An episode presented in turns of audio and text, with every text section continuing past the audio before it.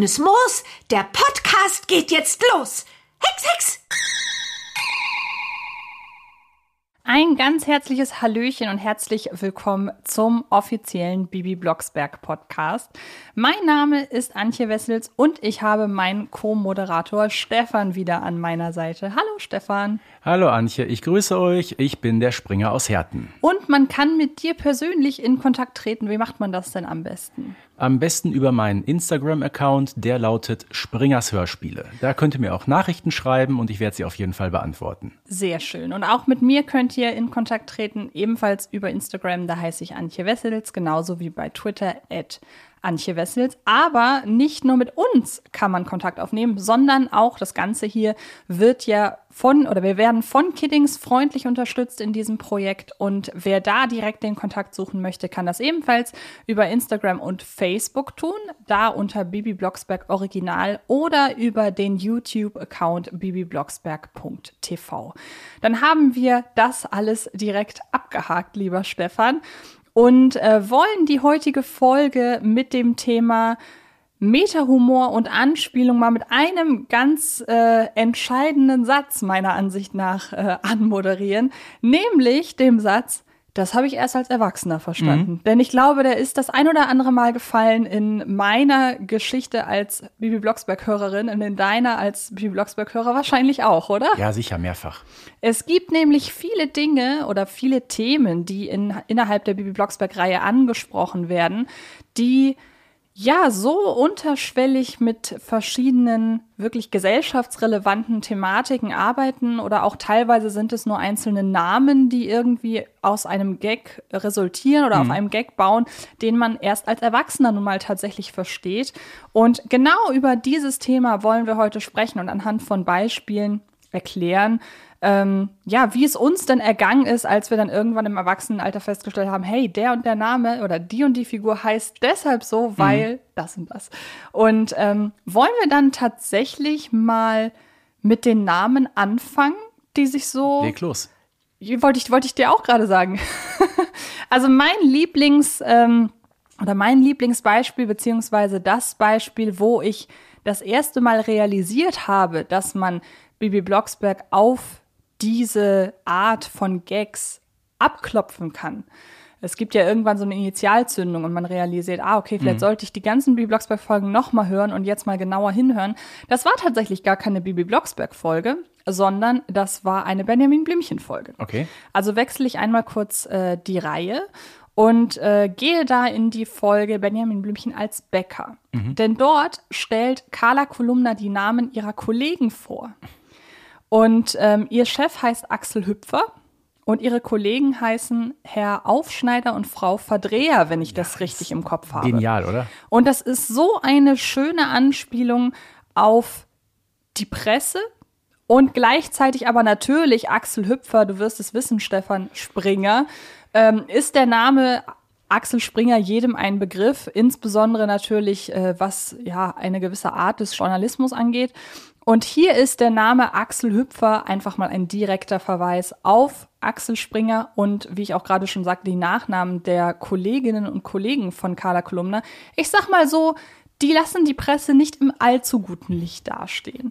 Und das war, wie gesagt, für mich die Initialzündung, mal ein bisschen mehr auf die Namen und so weiter zu achten innerhalb der, der Reihe. Und du wirst lachen, ich bin ja in den 80er Jahren in den Kindergarten gegangen und da gab es eine Erzieherin, die mich ganz genau deshalb immer Axel genannt hat. das ich ist habe aber sehr es ihr charmant. bis heute nicht verziehen. Das ist aber sehr charmant Ja. ein bisschen. Ähm, und aber sie hat es wahrscheinlich, sie hat dich wahrscheinlich wegen Axel Springer Ja, genau, Axel richtig. genannt, Mhm. ne? Und nicht als Hinweis oder nicht als. Vielleicht hat sie auch den Gag direkt mit dir machen wollen, dass sie die Bibi Blocksberg Folge. Ich wollte schon sagen, vielleicht hat sie auch die Folgen gehört, ja. Genau.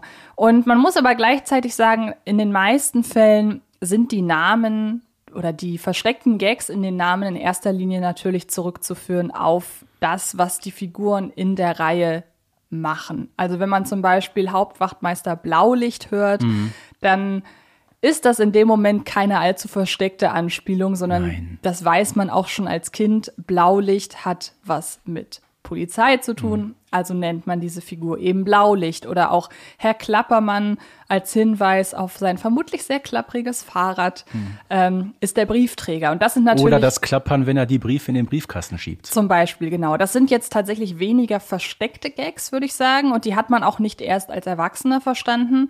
Ähm, aber wie gesagt, daraus ergeben sich eben Gags, Mhm. die wiederum halt eher der erwachsenen Ja, Zuhörerschaft es zugänglich gibt sind. ja auch in der sogenannten Bruder-Serie Benjamin Blümchen, du hast gerade darauf hingewiesen, gibt's ja noch die ein oder andere Anspielung. Da gibt's einen Stadtrat, der heißt Piefke. Ja. weißt du, was ein Piefke ist? Ja, das ist eine Ab, ja, es ist irgendwie eine abwertende, ein abwertender Terminus für. Für Deutsche. Aus, Sicht, so. aus Sicht von Österreichern. Und Elfie Donnelly ist Österreicherin. Ach, okay, nein, das wusste ich tatsächlich nicht. Ich hab, äh, dachte so piefig oder so bedeutet Nein, das ja. Oder auch wenn es um die große Politik geht. Ähm, Bundestagswahl 1982, da gab es einen äh, Bundeskanzlerkandidaten der CSU, Franz Josef Strauß. ja, Be Benjamin hat Geburtstag. Genau. Ne? Ja, Wenn- man sollte auswandern, wenn dieser Herr Emu oder wie der heißt an die Macht kommt. Das ist Genau. auch genial. Oder wir haben auch, da ist es gar nicht mal so direkt die, ein Hinweis auf die Berufsbezeichnung, aber da würde ich dann schon sagen, ist es so auf der Kippe zu Erwachsen, Mhm. Erwachsener Gag und äh, Kindergag in Anführungsstrichen. Bei Herrn Schmeichler zum Beispiel. Ähm, es wird, ich weiß nicht in welcher Folge, es müsste auch eine Benjamin Blümchen-Folge sein, da, da fällt tatsächlich der Satz, Herr Schmeichler will dir schmeicheln. Das sagt äh, Otto, glaube ich. Das ist die Folge mit dem Computer. Genau. Und ähm, da kann man sich dann schon zusammenreimen oder da wird schon auf kindgerechte Art schon so ein bisschen erklärt, woher der Name kommt. Ähm, aber wenn man diese Folge aus irgendeinem Grund nicht gehört hat, muss man sich die Herkunft des Wortes auch erstmal erarbeiten. Ich sag also, oder ich würde mal behaupten, wer mit dem Begriff Schmeicheln als Kind nichts anfangen kann, der hat nicht so oder steigt nicht sofort dahinter, dass Herr Schmeichler eine negative Figur Mhm, ist. Und sowas finde ich halt tatsächlich sehr, sehr spannend. Fällt dir noch irgendein Beispiel ein? Gut, ich sag mal, es gibt noch ganz plumpe Beispiele, wie zum- Beispiel der bekannte Zoodirektor. Natürlich heißt der Tierlieb. Tierlieb, ist Ja. doch klar. Aber ähm, was einem als Kind nicht so ganz auffällt, ist ja der Familienname Blocksberg. Genau. Ne, dass es diesen Blocksberg ja so wirklich gibt, nämlich den Brocken im Harz. Richtig, genau. Und es gibt tatsächlich die ein oder andere Folge, in der das auch direkt aufgegriffen wird. Ich glaube, es gibt irgendeinen Moment, vielleicht weißt du, aus welcher Folge ist, wo Bernhard Blocksberg zu irgendeiner Figur von außerhalb sagt, wir sind Familie Blocksberg, wie der Berg, glaube ich. Nee, wir sind die Familie und nicht der Berg. Irgendwie sowas ja. sagt er in der. Und auch in Folge 25 stellt sich Bibi beim Bürgermeister vor wie Blocksberg, wie der Hexenberg. genau. Ähm, kanntest du den Blocksberg vorher schon, bevor du die. Nein, Okay. als Kind kannte ich den nicht. Ich auch nicht. Ähm, bleiben wir doch mal, wir haben ja gerade schon die eine oder andere Berufsgruppe angesprochen, die in Neustadt ja immer mal wieder auftaucht. Wir haben die Presse, in, insbesondere ähm, ja, stellvertretend dargestellt von Carla Kolumna. Wir haben die Politik mit dem Bürgermeister. Ähm, wir haben die Polizei. Wir haben alle Leute, die mit der Schule zu tun haben. Und es gibt ja eine Tendenz, wie im Bibi Blocksberg-Universum mit Autoritäten umgegangen wird. Nicht besonders gut. Ja, das ist ja tatsächlich ein sehr, ja, ein bis heute durchaus existierendes Streitthema, wo es auch viele Artikel und äh, viele Analysen und so weiter darüber geht. Da möchte ich nicht allzu sehr ins Detail gehen, weil da soll es gar nicht so unbedingt hier darum gehen. Aber trotzdem, lass uns einen kurzen Abstecher dazu machen, wie du heute den Umgang mit Autoritäten hier wahrnimmst im Vergleich zu früher. Das ist jetzt natürlich eine ganz interessante Frage. Aber ich meine, es fällt natürlich auf, dass Autoritäten in Neustadt generell nicht besonders gut wegkommen. Das geht ja schon bei Lehrern los, wenn wir uns mal an Folge 16 zurückerinnern mit Frau Weber. Was macht Bibi? Ja, hext die Lehrerin einfach eine Decke, lässt Würstchen auf sie herunterbaumeln. Ne, mein, nicht, dass Frau Weber sich besser verhalten würde, keine Frage, aber sagen, ja. besonders freundlich geht's da nicht so zu. Ne? Und auch wenn, wenn, wenn die Polizei auftaucht, die ist ja auch meistens eher recht unbeholfen, sage ich mal, und nicht besonders zielstrebig. Gewaltenteilung scheint es ja sowieso nicht zu geben in Neustadt, aber wie gesagt, das sind alles ganz andere Themen. Ähm, aber auch hier als Kind findet man es vermutlich lustig. Als Erwachsener denkt man sich, oh Gott, was hat man denn da gemacht? Genau, also insbesondere das Verhältnis zwischen Carla Kolumna als Presse und dem Bürgermeister als Politiker, das ist ja mutig, würde ich sagen, das so darzustellen. Natürlich ist es der Nährboden für sehr, sehr viele amüsante Streitgespräche mhm. und es kristallisieren sich hier auch Themen heraus, die hier ähm, oder Konflikte, die hier verhandelt werden, ja. Ähm, wo man, gerade um es einem jungen Publikum mhm. verständlich zu machen, eine gewisse Schwarz-Weiß-Zeichnung ja, braucht. Ich stelle mir das wirklich so äh, bildlich vor, wie der Redakteur unserer Lokalzeitung ins Rathaus kommt, beim Bürgermeister ins Büro marschiert und den einfach mal anschreit. Also ja, eben. Und wir haben halt mit Carla Kolumna eine Person, man, oder sagen wir mal so, Carla Kolumna ist ja so ein bisschen der verlängerte Arm der Neustädter Bürgerinnen und Bürger. Ja. Und man so, hat manchmal das Gefühl, sie ist mehr Aktivistin als Redakteurin oder Journalistin. Eben genau. Und ich kann mir halt vorstellen, dass man natürlich mit ihr eine Figur hat, die in einem Beruf arbeitet, die es einem halt ebenso ermöglicht, sehr, sehr ähm, nahbare Konflikte auszutragen. Mhm. Also wir haben der Bürgermeister, um das mal ganz platt auszudrücken, will irgendwas tun, was sich negativ auf die Neustädter Bürgerinnen und Bürger auswirken würde. Und dann braucht es natürlich den Gegenpol. Und da man jetzt, ich sag mal so, es wäre sehr, sehr schwierig, äh, authentisch das irgendwie in die Folgen einzubauen, dass jetzt die Bürger und Bürgerinnen selber ins Rathaus kommen. Aber eine Dame, die bei der Presse arbeitet, die hat natürlich gerade so in der Welt, die hier aufgebaut wird, einen gewissen Zugang mhm. zum, äh, zur, zur Politik. Und ich glaube, das ist, da liegt der Hund begraben, mehr oder weniger. Deshalb gibt es diese, diese Figurenzeichnung, deshalb gibt es eine Figur wie Carla Kolumna beispielsweise. Und dass man das in den meisten Fällen schafft, auch relativ glaubhaft so zu etablieren und weshalb ist sie da und warum gibt es diese, diese Streitgespräche, das finde ich hier das funktioniert als kleines Kind. Man mhm. weiß, hier gibt es diese Streitgespräche, das ist der Teil des Konflikts. Aber als Erwachsener kann man das so ein bisschen hinterfragen und erkennt da auch, das ist teilweise sehr dramaturgisch zugespitzt, ja, aber natürlich. das finde ich völlig in Ordnung. Mhm. So.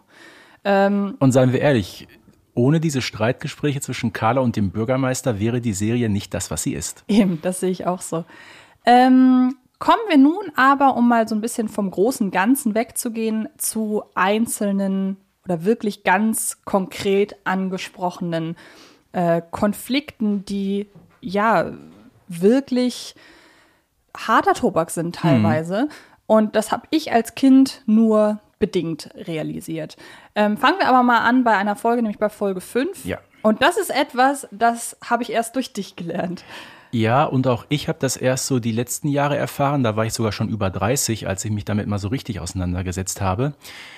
Es geht um den verhexten Urlaub, die Folge 5. Wir haben es in einer anderen ähm, Episode schon mal leicht angesprochen, aber hier kommt die ausführlichere Variante. Ähm, der Zustand dort ist ja der, Bibi und ihre Familie verbringen den Urlaub im Strandhotel Silbersand. So, so eine piekfeine Hotelanlage, aber eben mega langweilig und äh, überhaupt keine fröhliche Stimmung. Und direkt nebenan, neben der Hotelanlage, befindet sich ein Campingplatz und da ist wirklich äh, Urlaub, ein Sommerurlaub, wie man ihn sich vorstellt, ne? mit fröhlichen, spielenden Kindern und die planschen da rum und äh, alle haben eine gute Laune. Ja, und wodurch werden diese beiden Orte getrennt? Durch einen Zaun. So, die Folge stammt aus den frühen 80er Jahren. Da gab es noch die deutsche Teilung, insbesondere halt in Berlin noch die Mauer, die West und Ost voneinander getrennt hat. Und man könnte wirklich meinen, dass dieser Lattenzaun auch symbolisch ein bisschen für die deutsche Teilung steht. Zumal, dann passiert ja Folgendes. Dieser Zaun wird ja symbolisch abgebaut, wodurch beide Seiten zueinander finden und eine riesen Aufbruchstimmung entsteht. Ich habe nach dieser Geschichte, weil ich habe mir gedacht, vielleicht Sp äh, Springer spinnst du jetzt ein bisschen, ähm, ich habe Elfie Donnelly angeschrieben, habe sie damit konfrontiert und sie hat mir auch recht schnell geantwortet. Ähm, konnte das so direkt nicht bestätigen, sagte mir aber ganz klar, dass sie auch in den 80er Jahren in Berlin gewohnt hat und somit natürlich tagtäglich mit der deutschen Teilung konfrontiert wurde. Und möglicherweise hat sich das auch in ihren Geschichten wiedergespiegelt. Das finde ich natürlich, finde ich tatsächlich eine sehr, sehr schöne Anekdote. Und das ist auch so das perfekte Beispiel für eine Thematik. Wenn wir das nie oder wenn, wenn du nie darauf gestoßen wärst, dass es hier diese Parallelen gibt. Das hätte an der Folge ja überhaupt nichts geändert. Mhm. Sie funktioniert komplett ohne den politischen Bezug. Vielleicht ist der politische Bezug auch ja so ein bisschen eine Wunschvorstellung, mhm. weil wie gesagt, äh, offenbar konnte Elfie Donnelly dir das ja auch nicht zu 100 Prozent beantworten.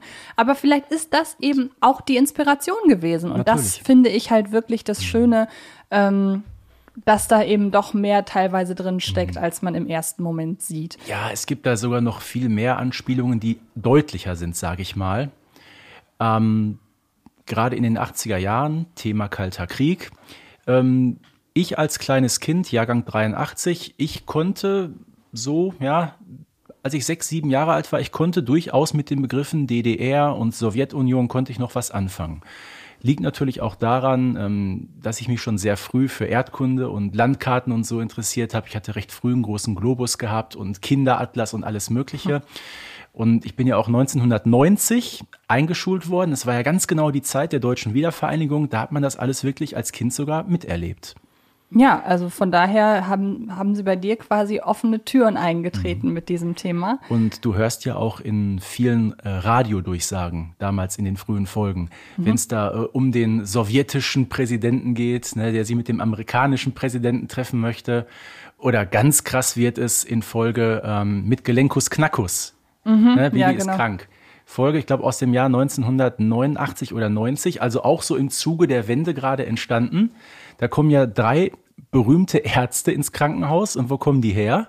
Aus den USA, aus der Sowjetunion und aus China.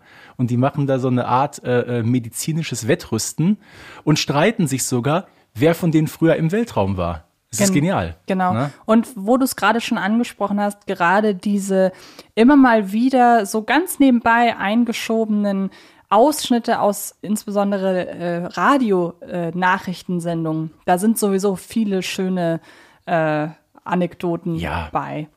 Aber kommen wir mal von so einem, jetzt war jetzt nicht der, der härteste Tobak, über den wir jetzt sprechen, aber es war, ist ja schon recht anspruchsvoll angefangen. Äh, kommen wir mal, ein, nehmen wir ein bisschen Druck raus jetzt und sprechen über ein Thema, wo ich wirklich überrascht bin, dass es damals schon mhm. vorkam. Mhm. Da war diese Folge, die ja generell als eine der besten Folgen gilt, nämlich Nummer 6, die Kuh im Schlafzimmer, ein absoluter Vorreiter. Ich hätte gedacht, das ist eine Folge, die, vom Thema her hätte ich den, hätte ich äh, Kiddings zugetraut, dass sowas heute erst stattfindet, weil dieses Thema gesunder Lebensstil, ja. gesunde Ernährung, Bio und so weiter, das ist ja eigentlich erst so seit ein paar Jahren auf dem Vormarsch. Und man hat es aber damals schon, müssten ja auch dann die 80er gewesen sein, damals schon aufgegriffen. Vor allem Bibi erwähnt ja auch aus einem Buch oder einem Zeitungsartikel, was das ist, ähm, dass da wirklich äh, die Tiere mit, mit Hormonspritzen äh, äh, ne, hochgezüchtet werden.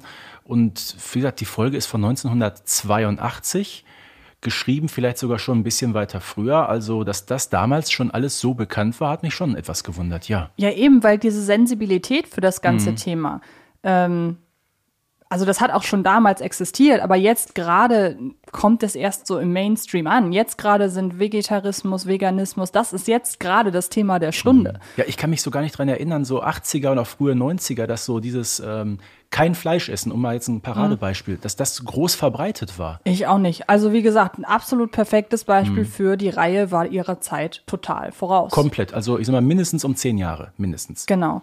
Und beim nächsten Thema, dem muss man leider attestieren, das ist relativ zeitlos. Und ja. es hat ebenfalls Anwendung gefunden äh, in der Folge Bibis neue Freundin, denn da geht es ganz explizit um häusliche Gewalt, beziehungsweise ja. um Gewalt in der Kindererziehung. Mhm. Und es ist eine ziemlich ja, unter allen Folgen ist es wohl mit einer der zermürbendsten, würde ich sagen. Das ist in der Tat so. Vor allem diese finale Szene bei, bei Moni zu Hause, wo Moni ja wirklich schon äh, in Tränen ausbricht und fast in eine kleine Panik verfällt, als mhm. sie sagt, hör mal, ich, ich kann mit dem Zeugnis nicht nach Hause, mein Vater wird mich übers Knie legen und in der Tat droht er ihr Schläge an und Bibi ja auch. Muss ja. überlegen, dass so ein fremder Mann Bibi plötzlich noch Schläge androht. Genau, wobei man sagen muss, ähm, man geht da wirklich in die Vollen und zeichnet und, und entschuldigt das auch nicht. Also man hat hier die Eltern und das finde ich halt relativ wichtig. Man geht mit den Eltern sehr unversöhnlich um. Natürlich mhm. am Ende äh, sehen sie ein, dass sie einen Fehler gemacht haben. Aber das ist ja gerade so in, ähm, da will ich jetzt Bibi Blocksberg mal ausnehmen, sondern einfach generell von äh, Kindergeschichten einfach sprechen. Ähm, man geht ja sehr oft dazu über, wenn man einen Bösewicht oder eine Bösewichtin irgendwie etabliert und man macht sie am Ende zu etwas äh, Besserem, man, die, die Figuren durchlaufen eine Läuterung, dann erklärt man das ja gerne mit beispielsweise der Herkunft oder der Kindheit oder was auch immer. Und was ich an der Folge Bibis neue Freundin so mag, ist, dass das tatsächlich nicht stattfindet. Mhm. Die sind einfach, und das finde ich sehr, sehr wichtig, gerade um diese Geschichte auch aus, der, aus Kinderaugen zu begreifen, die sind einfach in ihrem Dasein als Eltern, ja, gescheitert. Sie greifen Komplett. zu Methoden, die nicht okay sind. Und am Ende realisieren sie zwar, dass sie was falsch gemacht haben, aber es wird nicht erklärt, es wird nicht begründet. Sie werden nicht, äh, sie durchlaufen nicht plötzlich eine Läuterung aus einem, mhm. aus einem banalen Grund, sondern sie würden wirklich aktiv mit ihren Schandtaten konfrontiert. Und das finde ich sehr, sehr wichtig, weil das nichts mhm. entschuldigt. Und warum ändern sie sich? Weil sie verhext werden. Nicht, weil sie so von sich auf was, was gelernt hätten. Nein, Bibi muss eingreifen und hexen. Eben, genau. Und ähm, ja, das ist ein ziemlich, ein, wie ich schon sagte, eine ziemlich zermürbende Folge. Auch eine, die relativ wenig Spaß macht, aber die trotzdem nach wie vor sehr, sehr gut ist. Ja. Und ähm, Genau. Ja, es geht ja sowieso sehr, sehr ruppig zu in den früheren Folgen. Ja. Äh, Gerade auch in Folge 10, überleg mal, Moni bekommt ja auf dem Schulhof sogar von Joscha eine, eine Ohrfeige verpasst. Da denke ich mir auch so, oh Gott, Hilfe, was ist denn da los? Ja. Ähm, aber, und das muss man sagen, auch Bernhard Blocksberg bekleckert sich nicht immer so ganz mit Ruhm. Denk mal an Folge 12, als Bibi Geburtstag feiert. Die Eltern kommen nach Hause und sehen, dass Bibi zu Hause dann Rambazamba veranstaltet hat und die Möbel gar nicht mehr da sind. Mhm. Was sagt Bernhard Blocksberg? Bibi, du weißt, ich bin gegen Schläge, aber jetzt gerade hätte ich nicht übel Lust, dich übers Knie zu legen und dir den Po zu versohlen. Ja, das stimmt. Ne? Ähm, und äh, was mich sowieso, um nochmal kurz zur Folge 10 zurückzugehen, immer recht wundert, ähm, wo ich mir vorstellen könnte, vielleicht wird das jetzt irgendwann in den nächsten Folgen nochmal zum eigenen Thema gemacht. Die Schulgemeinschaft von Bibi oder die Klassengemeinschaft von Bibi wird ja immer sehr harmonisch dargestellt mhm. und die ziehen alle am selben Strang. Aber jeder, der in der Schule war, weiß, das ist nicht immer Nein. so. Und ich finde es sehr, sehr authentisch, wie Moni halt in diese Klassengemeinschaft integriert wird. Denn so blöd das klingt, aber als neues, neue, neue Mitschülerin von außen wird man eben nicht sofort mit offenen Armen in der Klasse das empfangen. Ist so. Und in jeder Schule, egal in welchem Stadtteil, egal ob wohl situiert oder nicht, es gibt Themen wie Mobbing und so weiter. Und, und auch Bibi hat es ja nicht besonders einfach gehabt am Anfang. Wieder, wir gehen zurück zu Folge 2, die Folge, auf die ich immer zu sprechen komme. Mhm. Da hören wir ja auch, dass die Blocksbergs erst kürzlich nach Neustadt gezogen sind mhm. und Bibi auch recht neu in der Klasse ist. Und jetzt kommt der Schlenker wieder zu Folge 10. Auch Familie Blocksberg hat mal auf dem Land gewohnt. Genau, und Bibi ist ja trotzdem, so. am Anfang lässt sie sich von der Klasse mitreißen. Mhm. Und, äh, ja, bis ihr dann Barbara Blocksberg die Leviten ist, denkt man, Bibi, denk mal dran, wo du aufgewachsen bist. Genau. Und dann ist plötzlich Ruhe im Karton. Genau, und auch da sitzt wieder jede, wie, wie soll man das sagen, ähm, jede Erziehungsmaßnahme, äh, die auch von den Folgen so ein bisschen ausgeht, da nimmt man, glaube ich, als, Hör als junger Hörer oder junge Hörerin sehr, sehr viel mit aus mhm. diesen Folgen. Tatsächlich teilweise nur aus einzelnen Dialogen, wie du gerade sagst, aus dem Dialog zwischen Barbara und äh, Bibi und ähm, eine runde Folge, absolut. Und ähm, wo du gerade schon sagtest, Bernhard hat sich aber auch nicht immer mit Ruhm bekleckert. Gehen wir mal zur nächsten Folge zu äh, Papa ist weg, Folge 20. Folge 20, ne? ganz genau. Ähm, und da geht es, und das ist wiederum auch eine Sache, und da passt dann halt jetzt der, der Obertitel dieser Folge perfekt, das habe ich erst als Erwachsener verstanden. Da geht es um Untreue und um das Thema, ja, Komplett. Fremdgehen, mhm. wenn man so möchte. Jetzt nicht so explizit, und es wird jetzt auch nicht groß körperlich, aber man muss halt wirklich sagen, ja, ich meine, dass der Vater einer, dass ein Familienvater plötzlich mit einer Frau, so. die ihn bezirzt, mhm. in den Urlaub fährt. So, ich wollte schon sagen, dass er sauer ist wegen des Essens und mal kurz das Haus verlässt. In Ordnung. Ja. Dass er mal kurz zu der Nachbarin rübergeht, ja, geht schon mhm. in eine gewisse Richtung, aber meinetwegen. Aber dass er dann mit ihr plötzlich nach Mallorca fliegt, das hat ja schon äh, Ausmaße genommen, wo ich sage, Halleluja. Ja, also die Nachbarin Frau Kohl muss ein sehr, sehr gutes Hühnchen gekocht haben. Ja, sehr gut. Jetzt habe ich Hunger gerade übrigens. Genau. Und ähm, man muss aber auch ganz ehrlich sagen, in so schlecht wie in dieser Folge kommt Bernhard sonst nicht weg. Mhm. Und auch da muss man sagen, Das sind natürlich sehr brachiale Methoden, die die ganze Geschichte hier anwendet. Also man hätte natürlich auch einfach sagen können, er ja, wohnt ab sofort bei Frau Kohl oder man hätte den, den Streit viel kleiner aufziehen können. Mhm. Und dass man jetzt hier so direkt nach Mallorca fliegt, das ist natürlich auch, um den Konflikt noch klarer mhm. zu machen für jüngere Hörerinnen und Hörer. Ähm, aber auch da findet ja am Ende eine Läuterung statt.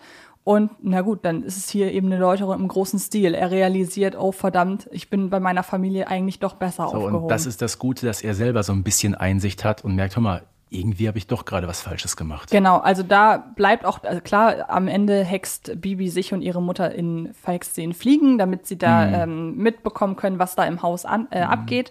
Aber Bernhard wird ja mhm. explizit nicht verhext. Genau. Aber du siehst in dieser Folge zumindest, dass der Familienzusammenhalt doch in gewisser Weise passt.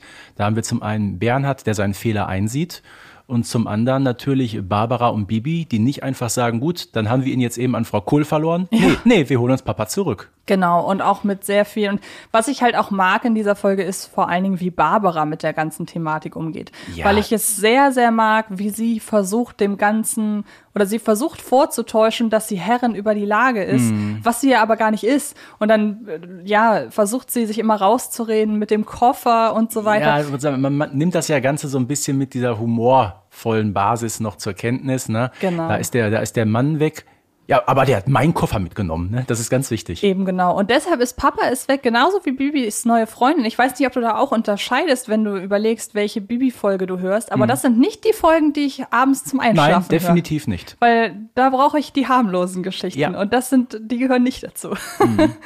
ähm, kommen wir als nächstes zu einem Thema, das nicht auf eine Folge sich beschränken lässt, sondern die sich auch durchzieht durch die gesamte äh, Bibi-Reihe. Und wir haben das auch in einer Folge schon angesprochen, nämlich in der, wo wir uns über Kontinuitäts- und Logikfehler unterhalten.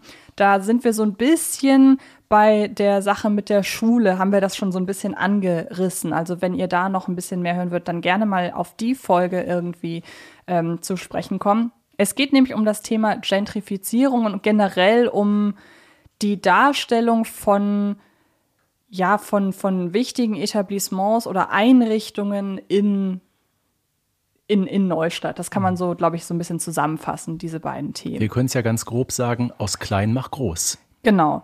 Und ähm, da muss ich als erstes an die Folge und der Supermarkt denken. Mhm. Denn da haben wir ja das perfekte Beispiel, auch wieder ähm, in sehr einfach gehalten, einer sehr einfach gehaltenen Geschichte eigentlich ein ziemlich großes Thema für mhm. junge Leute direkt verständlich erklärt.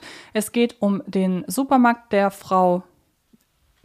Der, der Supermarkt? Äh, der, der, um, es, geht, es geht um den Tante Emma Laden der Frau Gerber. Genau. Und ähm, der soll weichen einem großen Supermarkt, beziehungsweise weichen soll er gar nicht. Es wird ein mhm. Supermarkt gegenüber gebaut und das wird wahrscheinlich über kurz oder lang darauf hinauslaufen, wie das halt auch in der Realität so ist, dass die kleinen Läden von den großen geschluckt werden. Und vor allem, du musst ja auch mal überlegen, wo der Supermarkt genau gebaut wird. Die Blocksbergs haben ja das Hochhaus verlassen und wohnen mittlerweile in Gersthof. Mhm was ja so ein bisschen so in diesem, fast schon müsste sagen, ländlichen Umland von Neustadt mhm. sich befindet. Wir sind also gar nicht so in dieser großen Stadt. Und ausgerechnet dort, wo man so ein bisschen noch diese idyllische Atmosphäre hat, wird dieser riesengroße Supermarkt gebaut. Genau, also die Gentrifizierung ist sehr weit fortgeschritten. Und ähm, wie gesagt, das ist auch ein Thema, das sich im, bis heute, also es ist nach wie vor aktuell, gerade in deutschen Großstädten ist das immer wieder Thema und Inhalt von Protesten mhm. und so weiter. Und auch da, ja, ich weiß nicht, ob man sagen kann, die Reihe war sich zeitlich oder war der Aktualität mal wieder voraus, aber hat schon früh erkannt, dass das sicherlich noch ein Thema sein wird in den nächsten Jahren, ja. würde ich sagen. Und eine Figur ist ja in dieser Thematik oder ist sehr mit dieser Thematik verwickelt. Das ist nämlich der Schmeichler. Ja und ähm, ist immer wieder Bestandteil derartiger Konflikte. Ich erinnere da nur an das Schmeichler Center, das gebaut werden soll. Das ist ja die Folge Carla gibt nicht auf, die genau. Nummer 46 aus dem Jahr 1989. Ähm, Schmeichler, tja, Computerladen hat wohl nicht so ganz funktioniert. Er geht wieder in die Immobiliengeschichte zurück. Ähm, und dieses große Zunfthaus, was in Neustadt schon lange leer steht, soll eigentlich erhalten werden und renoviert was man ja eigentlich mit so traditionellen Gebäuden auch machen sollte. Mhm. Aber Schmeichler äh, hat da andere Pläne. Er möchte ähm, bei Nacht und Nebel das Zunfthaus abreißen und er möchte einen riesen Wolkenkratzer dort installieren, aufbauen, das sogenannte Schmeichler Center. Und weißt du, an was mich das erinnert hat? Na? An den Trump Tower.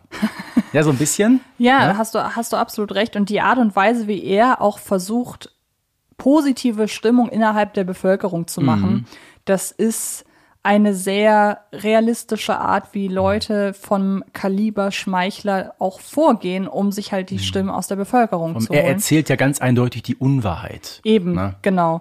Und schmeichelt den Leuten, erzählt mhm. ihnen, was sie aber hören mhm. wollen, um sich da die Stimmen äh, zu sichern so. Vor allem, warum muss es unbedingt ein Wolkenkratzer sein? ich meine, das Ganze hat ja noch so ein bisschen den Hintergrund, dass diese ähm, Skyline-Kultur, mhm. dass die in Deutschland generell gar nicht so weit verbreitet ist. Ja, klar. Ähm, mit Ausnahme der Stadt Frankfurt am Main haben wir so etwas eigentlich gar nicht in Deutschland. Ich habe mal nachgeguckt gestern nochmal auf Wikipedia. Von den 20 höchsten ähm, Wolkenkratzern in Deutschland stehen tatsächlich 18 in Frankfurt. Und die anderen beiden? Äh, ich glaube, einer in Köln. Oh Gott, und jetzt waren, weiß ich nicht. Wird bestimmt irgendeins in Berlin stehen, würde ich behaupten. Äh, bei Berlin ist es auch Oder München? so. Ja, wie gesagt, kann sein, ich weiß es nicht. Ist ja auch relativ unwichtig für äh, den Kontext. Mhm. Ähm, wobei man bei Schmeichler gerade so als Erwachsener natürlich die Rhetorik, die er anwendet, durchschaut ähm, er macht das ja doch relativ clever und ihm gehen ja auch viele mhm. Leute auf den Leim. Wer das Ganze nicht so clever macht, ist der Bürgermeister. Ach. Der ist nicht so filigran in der Art und Weise, wie er spricht und wie er auch seine Vorhaben äh, durchzusetzen versucht. Mhm. Ich erinnere dann nur an die Sache mit dem Rathaus, wo wir eben auch schon in der Folge, wo es äh, primär um die neue Schule ging, mhm. darüber sprachen, denn da möchte der Bürgermeister ja plötzlich ein Schloss bauen, beziehungsweise ein neues äh, Rathaus, das aber gerade für Carla Kolumna sehr an ein Schloss erinnert. Und wenn wir uns mal an die Folge mit der Walpurgisnacht erinnern, da kriegt er so einen Größenwahn, dass er tatsächlich ein Schloss bauen möchte. Weil er ja plötzlich sich für den Sonnenkönig hält. Oder, Sternkönig. Oder Sternkönig mhm. hält, genau. Und ähm, ja, das hat, äh, wie gesagt, fällt alles hier so in diese Kategorie rein. Ähm, man kann das heute sehr gut durchschauen, wenn man auch so mit politischen Abläufen so ein bisschen vertraut ist. Ich glaube, da mhm. muss man gar nicht so tief in der Materie drinstecken, um einen, um die, um die, um die äh, Hintergründe und Beweggründe eines Aber Schmeichlers zu durchschauen. Nicht nur Schmeichler, auch wo du gerade beim Bürgermeister bist. Man hat ja immer das Gefühl, der ist so ein bisschen bequem und auch faul. Mhm. Äh, Im Grunde äh, ist er aber auch so ein bisschen sinnbildlich für dieses Phänomen Gentrif Gentrifizierung. Mhm. Ne, wie gesagt, dieses neue Rathaus, dann das Schloss, Tourismus, am besten noch eine Autobahn bauen. Also äh, es ist ja nicht so, als hätte der Mann gar keine Pläne. Genau, also gerade wo Ob das, das, jetzt gut ist für die Stadt, lassen wir mal dahingestellt. Genau, also gerade wo du zum Beispiel das Thema Autobahn ansprichst, ich äh, erinnere mich dann nur an die Benjamin Blümchen-Folge als Förster, mhm. wo er ja eine, äh, die Umgehungsstraße einmal quer durch jo, den Wald durchbauen durch, möchte. Auf Rücksicht und Verluste. Eben, und das sind halt so die perfekten Beispiele für Menschen, oder gerade der Bürgermeister, einfach weil er häufiger vorkommt als Schmeichler, er ist halt diese Art Mensch, diese Art Politiker, die in erster Linie ihre eigenen äh, ja, Vorlieben, ihre mhm. eigenen äh, Vorteile genau. durchdrücken, Schrägstrich im, im Kopf hat. So ein bisschen Opportunismus, kurzsichtiges genau. Denken. Genau. Kommen wir mal weg von den großen, in Anführungsstrichen, wichtigen Leuten oder mhm. sich selbst wichtig nehmenden Leuten, äh, hin zu der Gruppe an Menschen in Bibi Blocksberg beziehungsweise in Neustadt, die ja, hin und wieder auch mal hinten überfallen. Ähm, ich rede von den Kindern und davon, dass es einige Folgen gibt, in der auch durchklingt, dass es nicht jeder in der oder nicht jede Familie in Neustadt viel Geld hat. Unter anderem auch die Blocksbergs selbst. Ja. Ich sag mal, ganz krass wird das natürlich deutlich in der Folge mit dem Flohmarkt. Mhm. Na, die beiden Kinder Issam und Anna, die ja dort erwähnt werden. Aber äh, Mutter Blocksberg sagt ja selber, äh, wir müssen uns schon krumm legen, damit wir deine Reise bezahlen können. Und dass auch die Blocksbergs nicht gerade mit viel Geld gesegnet sind, das erfährt man auch an vielen anderen Stellen. Äh, denk doch mal, als Bibi umzieht mhm. und Vater Bernhard die Annoncen durchgeht und da kostet eine Miete zum Beispiel 2500 Mark und er sagt, das verdiene ich ja nicht einmal. Ja, und wenn man das dann halt mal umrechnet auf heute, das ist ja dann, also dann verdient Bernhard ja wirklich nicht viel. Vor allem, äh, er verheiratet, Mhm. Kind. Also da bleibt da nicht viel übrig. Genau, und selbst wenn man mal die Folgen vor dem Umzug nimmt, weil während des Umzugs, das Haus, das sie am Ende selber bauen müssen, weil das Gehexte ja nicht mehr, äh, nicht so lange stehen bleibt, das können sie ja auch nur deshalb bauen, weil sie einen Kredit aufnehmen. Und da finde ich es gut, dass das in mehreren Folgen auch thematisiert wird, dass äh, mehrfach gesagt wird, äh, die Raten für das Haus äh, müssen ja auch noch abbezahlt werden. Ja, aber ja nicht nur für das Haus. Also offenbar kaufen die Blocksbergs gerne mal Sachen auf Raten. Ich erinnere mich irgendein, irgendeine Folge, wo es darum ging, ob Ja. Barbara schon die Couchgarnitur abbezahlt hat. Ja, auch äh, die Folge 12, als die Möbel verschwinden. Die Möbel sind noch nicht mal bezahlt. Genau, zum Beispiel. Und ähm, das wollte ich gerade noch kurz ansprechen, bevor sie eben umziehen, die, das Haus, in dem sie wohnen, äh, nicht das Haus, die Mhm. Wohnung in dem Hochhaus, in dem sie wohnen, das muss ja wirklich absolut mickrig und beengt sein. Ja. Und äh, ich, ist es der, ich glaube, es ist der zwölfte Stock, oder? Der 20.. Der zwanzigste Mhm. sogar. Und ähm, ich habe mir das direkt schon immer ich hatte so ganz bestimmte Vorstellungen der Blocksberg-Familie, wie sie da halt eben wohnen. Und äh, ich bin auch aufgewachsen in einem Stadtteil, ähm, wo es im Grunde zwei äh, Sorten Menschen gab. Die einen haben in einer äh, Doppelhaushälfte gewohnt, die anderen halt im Hochhaus. Und ja, da gehörte Bibi dann in meiner Wahrnehmung immer zu den nicht so reichen Leuten, die im Hochhaus wohnen. Oder Ähm. als Bibi entführt wird und das Lösegeld gefordert wird. 100.000 Mark. Was sagt äh, äh, Barbara? Wir haben nicht mal 1.000 Mark. Ja, das ist schon ziemlich krass. Aber wie gesagt, es ist wirklich ein ganz ähm, bewährtes Motiv, äh, auch bei allen drei Hörspielserien Genau, aus diesem sagen, sag mal, ja. Mhm. Neustädter Falkensteiner Universum. Überleg mal, der Neustädter Zoo, der ist ja auch ständig von Armut bedroht. Das stimmt, Und ja. dem Martinshof geht es meistens nicht besser. Ja, und bei Martinshof, beziehungsweise bei, bei Bibi und Tina haben wir ja auch schon schön den Gegenentwurf immer in vielen Folgen, weil wir haben ja dann wiederum den in Anführungsstrichen reichen Grafen in seinem Schloss. Wobei ich es da sehr charmant finde, dass es ja einige Folgen gibt, wo das auch so ein bisschen Zu aufbricht. sagen, immer ist der Mann auch nicht reich. Eben, und da wird halt, und das mag ich an der Reihe, dass auch immer mal wieder darauf, oder Mhm. generell an der, an der Kiddingswelt, dass immer mal wieder daran appelliert wird, guckt mal hinter die Fassade Genau. und lasst euch nicht vom schönen Schein irgendwie blenden. Ja. Ähm, zwei Themen habe ich noch. Das eine können wir relativ schnell abhaken, weil das ein Thema ist, das nur sehr vereinzelt auftaucht. Ähm, aber ich glaube, auch da ist das eine Folge, die habe ich erst recht spät zu schätzen gelernt. Mit- Mittlerweile ist es auch eine meiner Lieblingsfolgen, nämlich die Wahrsagerin, wo es ja explizit um Wahlkampf beziehungsweise um schmutzigen Wahlkampf im Besonderen geht. Und das muss ich wirklich sagen, ist eine sehr, sehr gute Folge. Das ist definitiv der Fall. Und man muss ja sagen, der Bürgermeister, äh, äh, ja, gemütlich wie er ist, aber wenn es äh, um seinen eigenen Kopf geht, dann weiß der Mann, was zu tun ist. Ja, und vor allem haben wir ja jetzt, wir haben ja schon über Läuterungen und so weiter gesprochen und der Bürgermeister ist schon, hat schon sehr, sehr viele Läuterungen durchlaufen. Und die oder die Läuterung in die Wahrsagerin, ähm, die macht, nimmt er ja gar nicht bewusst wahr, sondern da ist ja Bibi wiederum diejenige, die Hex, die ihn am Ende aus dieser sehr, sehr unangenehmen Situation auf dem Rathausplatz befreit. Aber die Folge deutet ja am Ende so an, er hat schon gerafft, dass das alles nicht so gut war, was er da gemacht hat. Und ähm, mal so ein bisschen einen Blick auch darauf werfen, dass all diese ganzen Abläufe, dass die nicht immer so zu 100 Prozent koscher sind, sage ich mal, das schafft diese Folge meiner Ansicht nach sehr, sehr gut. Und ähm, ich hätte es sehr oder, oder würde es sehr begrüßen, wenn man derartige Themen tatsächlich auch noch in anderen Folgen. Was ich ja so interessant finde, ähm, Thema Wahlkampf, der Bürgermeister redet ja recht häufig davon, Das dass stimmt, er ja. wiedergewählt werden möchte. Aber ich sage mal, ganz explizit äh, wird das Thema Wahl des Bürgermeisters nur in dieser Folge erwähnt. Und sein grandioser Gegenkandidat, nämlich der tolle Zacharias Zwengelmann, taucht ja selber gar nicht auf. Nur seine Frau als sein Sprachrohr. Ja, eben, das stimmt. Und wo du das gerade sagst, das Thema Wahl. Ich sag mal so, der, äh, der Bürgermeister lässt sehr, sehr oft so Sätze fallen wie, ich muss das tun, weil meine, die Wählerinnen und Wähler wollen das. ja, ja. Ähm, die sollen uns auch in Zukunft wählen. Auch Bernhard Blocksberg ist ja gerne mal so einer, den kann man nicht mehr wählen und Abwählen muss man den. so. Eben, ja? genau. Also das ist immer mal wieder so ein bisschen Die präsent. geballte Macht des Volkes wird sie wie eine Dampfwalze überrollen.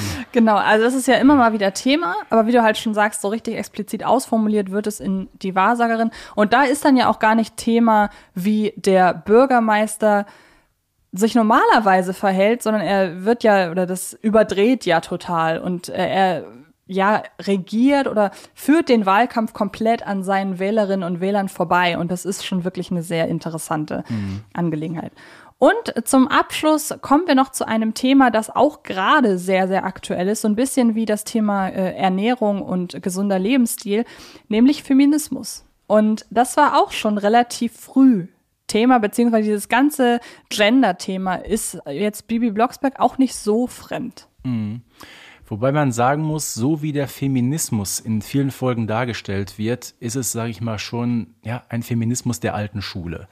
Es gibt äh, einige Beispiele, ich sag mal, ohne Mami geht es nicht. Mhm. Ist ja äh, Folge 41, wo der Haushalt im Chaos versinkt, weil Mutter Barbara plötzlich weg ist. Das stimmt, ja. da hast du natürlich recht.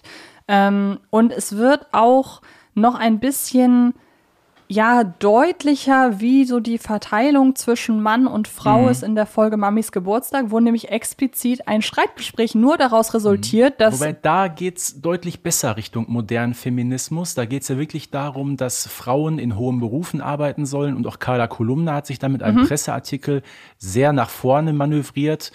Klar, ich meine letztendlich, ähm, dass Barbara die Sekretärin des Bürgermeisters mhm. wird, ist jetzt auch nicht mega progressiv. Ne? Mhm. Da gibt es mit Sicherheit auch andere Berufe. Aber zumindest äh, ist da der Plot ziemlich eindeutiger.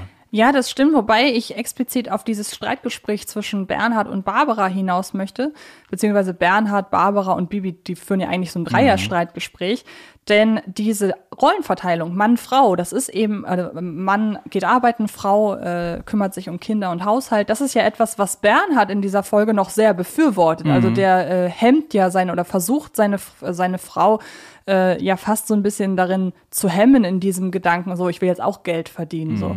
Und ähm, das ist auch ein, ein, Thema. Und dann sagt er auch noch, du darfst gerne arbeiten gehen, aber ich möchte trotzdem weiter meine Suppe bekommen. ja, genau. Und ähm, das kommt so in der Art, also das wird jetzt da nicht groß zum Thema gemacht, aber in der Folge der Hexengeburtstag, ja. da nennt Bibi ihren Vater ja sogar einen Shovi, mhm. ohne so richtig zu wissen, was das ist. Sie begründet es, glaube ich, mit äh, ein Shovi ist ein Papa, der seinen Schlüssel nicht benutzt, ja. weil er klingelt, obwohl er halt einen Schlüssel hat. Und ähm, das sind dann immer mal wieder so so kleine Anspielungen. Es gibt noch mal eine recht große in Carla gibt nicht auf. Die wird da auch nicht groß zum Thema, aber damit fängt die Folge an, dass Barbara nämlich eine Rede übt. Und äh, in dieser Rede geht es auch um die Hexen und ihre ja ihre ihre ihre ihre Vorbildfunktion beziehungsweise mhm. ihre ja, ihr, ne, du hast, du hast bestimmt das Zitat wortwörtlich im Kopf. Und darum, liebe Hexenschwestern, müssen wir uns einig, einig, einig sein. Das ist ja der O-Ton dieser Rede. Genau, und ja. äh, über das Verständnis halt, wie genau. Frauen behandelt werden und alles. Und es gibt noch eine recht äh, neue Folge. Ähm, da muss ich tatsächlich sagen, die habe ich nur ein, zwei Mal gehört und ich weiß auch, dass sie nicht so gut ankam bei der Hörerschaft, wobei das noch zu einem Zeitpunkt war, ja, ich sag mal so, das Thema moderner Feminismus ist mhm. ja nicht von allen so positiv aufgenommen worden, insbesondere von den nicht weiblichen mhm. Leuten. Und äh, da ist äh, die Piraten-Lilly-Folge so ein bisschen ins Kreuzfeuer geraten. Wie würdest du das denn betrachten? Ähm, ja, ebenfalls sehr schwierig, weil da ist ja dieses klassische Denken, Frauen und tragen alle rosa. Mhm. Ne? Ne, Mädchen, Mädchen muss rosa tragen, Junge muss blau tragen. Das ist wieder sehr mit Klischees überhäuft. Ja, vor allen Dingen ist es halt gleichzeitig so ein Widerspruch, dass man halt wirklich dieses ursprünglich mal eher Jungs vorbehaltene Thema mhm. Piraten hier auf Frauen und ja. Mädchen Und überträgt. natürlich ist das Schiff blitzblank geputzt, weil Frauen putzen ja immer, ne? Ja, und genau. Also ich erkenne da auf der einen Seite die die, äh, die Beabsichtigung hinter dieser ganzen Folge und dass man da versucht, einerseits Klischees äh, Klischees aufzubrechen und auf der anderen Seite befeuert man sie eher noch so ein bisschen. Also ich glaube, ähm, da gibt es subtilere Möglichkeiten, beziehungsweise auch besser durchdachte Möglichkeiten, mit dem Thema umzugehen. Aber trotzdem, es findet immer wieder statt und mhm. es ist immer wieder, ja, wichtiger Bestandteil generell der Bibi Blocksberg-Folgen. Und allein die Tatsache, dass man ja hier mal so ein bisschen den Spieß umdreht und ausschließlich weibliche äh, Personen Hexen werden können und gegenüber ja. den äh, Männern starke Vorteile haben. Allein an diesem ja, an diesem sehr, sehr wichtigen Bestandteil der Bibi Blocksberg-Folgen an sich merkt man ja schon, man, ja, man geht da recht äh, progressiv eigentlich auch mit Ja. um. Ja, dann haben wir das zumindest alles schon mal so weit abgehakt. Ein Schluss, äh, um, um ganz zum Schluss noch mal so ein bisschen darauf einzugehen. Ähm, wie würdest du es äh, betrachten? Das ist etwas, was man als Kind, glaube ich, auch nicht so richtig wahrnimmt. Ähm, es findet in Bibi Blocksberg finden sehr oft oder nicht sehr oft, aber es gibt einige Folgen, wo Reisen ins Ausland stattfinden. Und äh, da ist es natürlich wichtig, auf akustischer Ebene dieses Land, wo auch immer es hingeht, darzustellen.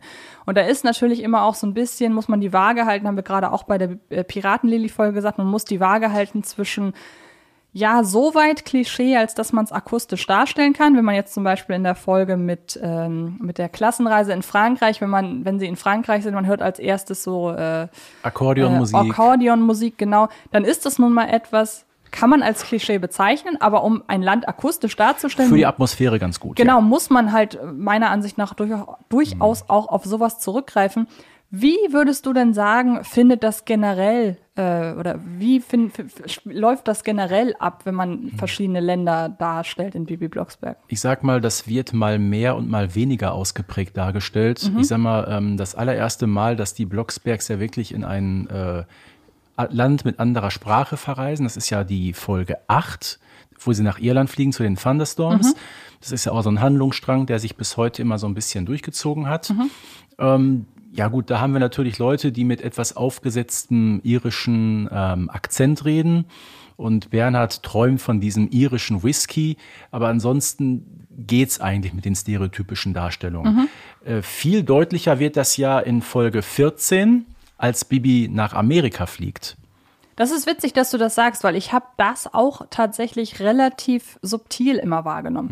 Klar, wir erleben, und deshalb ist es, glaube ich, meiner Empfindung nach auch so, wir erleben die Stadt New York aus Bibis Augen. Und der Erzähler nimmt immer wieder ihre Position ein und sagt, sie war total, äh, die, die Hochhäuser waren so riesig und, äh, Und die alle fahren Autos, so große Autos ne, und im Haus, in jedem Zimmer ein, ein Fernseher. Fernseher. Ja, genau. Und das was ich. ja auch nicht bei allen Amerikanern der Fall ist. Machen wir Nee, uns na, nichts vor. nee, natürlich nicht. Aber, und, und klar, diese Familie, die hier gezeichnet Mhm. wird, die hat schon, die erfüllt so gewisserweise Klischees. Und das machen Mhm. alle Figuren, die in Bibi Blocksberg aus anderen Ländern kommen. Ja, nur vor allem ähm, eine Anekdote dazu. Als Bibi bei Carolyn im Zimmer ist und sie äh, den Fernseher einschalten. Mhm.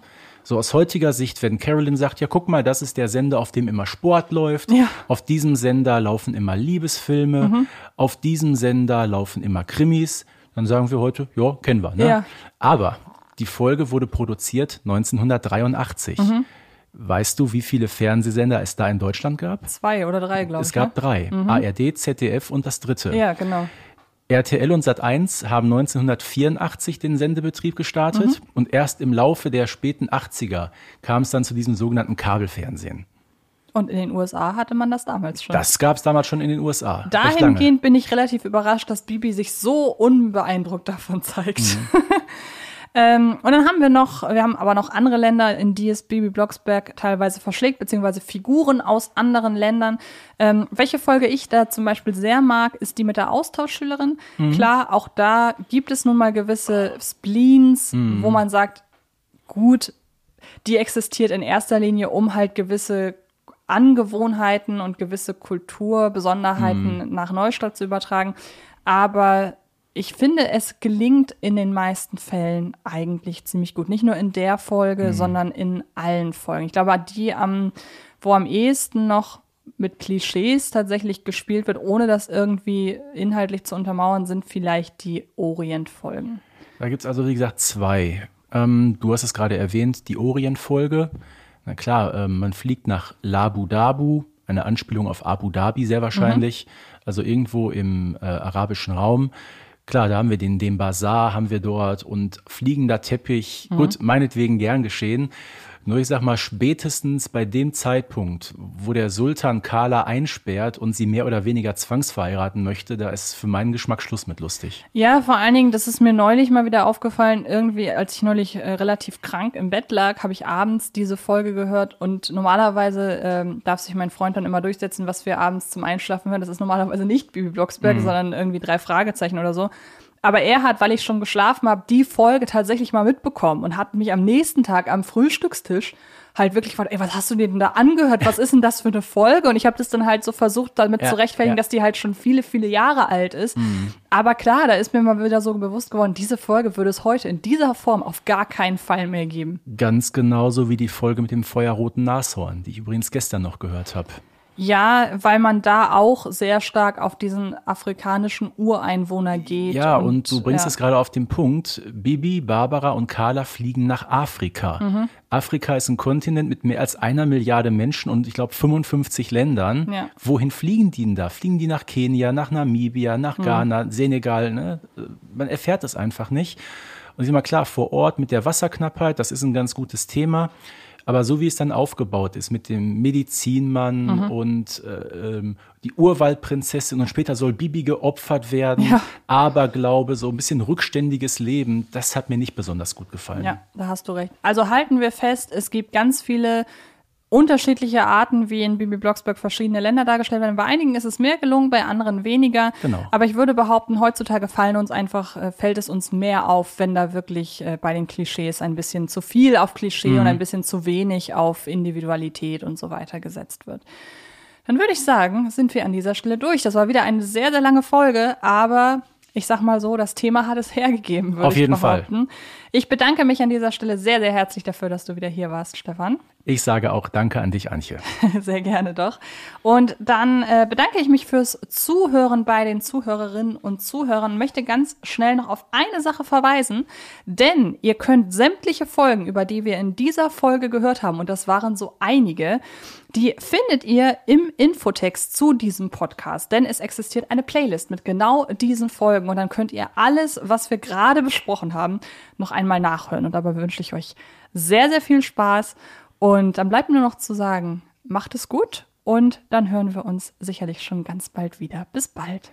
Auch von meiner Seite wieder vielen Dank fürs Zuhören. Es hat sehr viel Spaß gemacht und bis bald. Euer Springer aus Herten. Baby Blocksberg und die Generation Kassettenkinder ist eine Produktion von Rocket Beans Entertainment und wird präsentiert von Kiddings.